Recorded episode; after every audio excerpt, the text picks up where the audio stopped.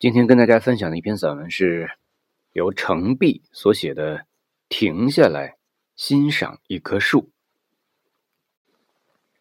为秋天准备的薄风衣还未登场，天空便开始飘雪了。路边的大树还没有来得及掉光叶子，便被白雪覆盖。随着寒流一起来的，是一位歌星去世的消息。在一个下完大雪的早晨，他纵身跳下二十楼。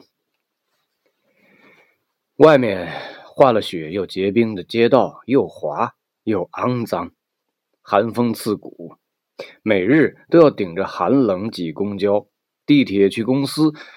恶劣的天气使本来就不准时的公交车更加不可预料。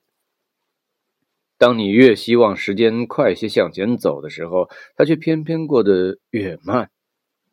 一月份过了阳历新年，二月份过了农历新年，温度丝毫不见上升。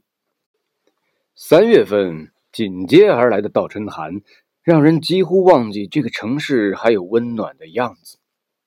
虽然北方的暖气开得很足，可是每次想要去室外做点什么事情，都需要做很久的心理建设，才能鼓足勇气，硬着头皮走出去。每日穿着长到脚踝的羽绒服，像蜗牛般负重走路。赶到公司的时候，人已经冻至僵硬了。就这样，每天在公司工作着，却写不出一句精彩的文案。周六日也不敢出门。只能窝在家里上网看电影儿，度过一天又一天的寒冷，直至对外界麻木。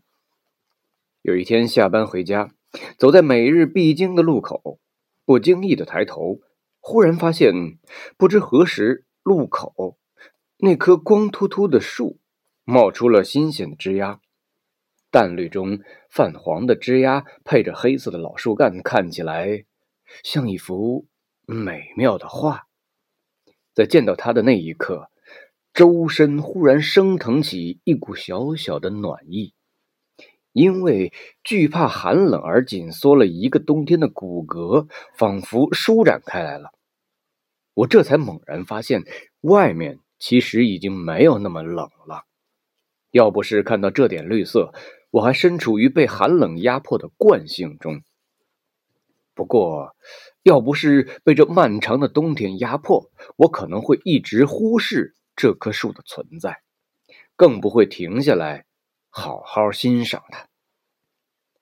这次，它先于其他树一马当先的带来了春天的消息。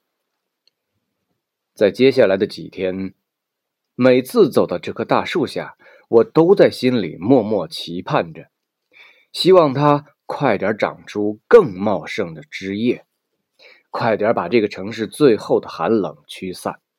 也许是听到了我心里的期盼和赞美，每一天树叶都有不同的变化，就像有个画家每天趁着夜深人静来描画几笔，给它添加一些叶子，直到它慢慢的在树冠展开，像一只绿色的孔雀栖上枝头，而寒冷。也随着孔雀的开屏而无影无踪了。树给我的感动不止这一次，只是在大城市里生活太久了，敏锐的神经在喧嚣中变得麻木起来。很小的时候，外婆家有片果园，在半山腰上，我常常去那里玩里面种了很多苹果树、梨树，还有零星的柿子树、枣树。我童年的大半乐趣都在那里面了。春天，漫山遍野一片粉白，美得触目惊心。这个时候，我们常常会请照相馆的师傅来给全家人拍照。夏天晌午时，外公会带着一群小孩去捉知了，晚上就拿一把手电筒。去找知了猴。到了秋天，果实成熟了，外公就会用一根很长的竹竿把挂在高树上的枣子、柿子敲下来给我们吃。外公像个顽童，有时候还会在树上掏到鸟蛋。我不在的时候，他如果摸到鸟蛋，也会给我留着。等我下次去的时候，神神秘秘的把我拉到一边，偷偷的塞给我。有一次，他还捉到过一只幼鹰。刚好那段时间，我好久都没有去果园了。他把小鹰养了很长一段时间，直到我去了果园，亲眼看到那只小鹰，他才把鹰放飞。苹果树是那片果园里最主要的树种，苹果丰收的时候也是最忙碌的时候，工人们要在短时间里把摘下来的苹果按大小分成不同的等级，装进不同的箱子，因此。晚上通常要劳作到很晚，一直等到守夜的人来了才能下山。有时候我陪外公外婆从山上走下来，已经到了后半夜了。一边走，我们一边能听到远处寂静的山谷中传来动物的叫声，一路上还有萤火虫星星点点的光亮。那时候，流星。似乎也格外的多，总爱在人背后倏然落下。这样的场景，我长大之后再也不曾见了。再一次感受到树的美，是长大以后再回到外婆家过夜，那已是在城市里生活了几年之后的事情。那时候，外公外婆年事已高，果园已经转让给别人了。他们住在山下的房子里，不再上山劳作了。那是一个初冬，吃完晚饭，夜色涌上来。我站在天井里，一抬头，一整排参天杨树正静静地伫立在围墙外。那是一排年轻的树，只有碗口那么粗，但很高。树上已没有一片树叶，在深蓝色的天幕下，一弯新月。与几粒星星在树梢间静静的明亮着。那一刻，我顿觉呼吸顺畅，精神抖擞。这是无论在哪个发达的城市中，我都不曾见过的美。小时候的果园生活，关于冬天的记忆几乎是没有的。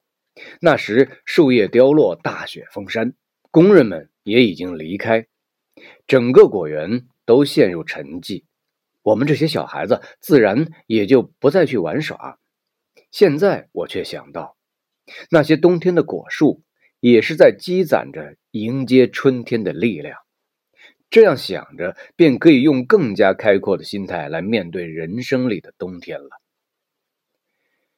停下来欣赏一棵树，低下头细闻一朵花，这些看似简单的动作。却能带给人们意想不到的快乐和力量。他们会把蒙在心头的尘垢拂去，让感觉重新敏锐起来。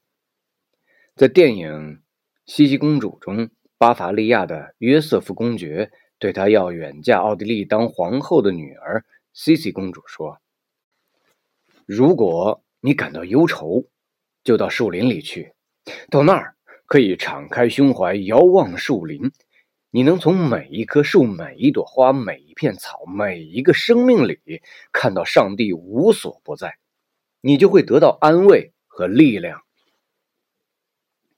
父亲知道，自小在湖边自由自在长大的女儿进入等级森严的皇宫后，必定会有诸多不习惯。那个时候。身边可以诉说心事的，大概也只有树林里的万物了。树不是简单的物种，他们会给自己计算年龄，他们是我们不说话的朋友。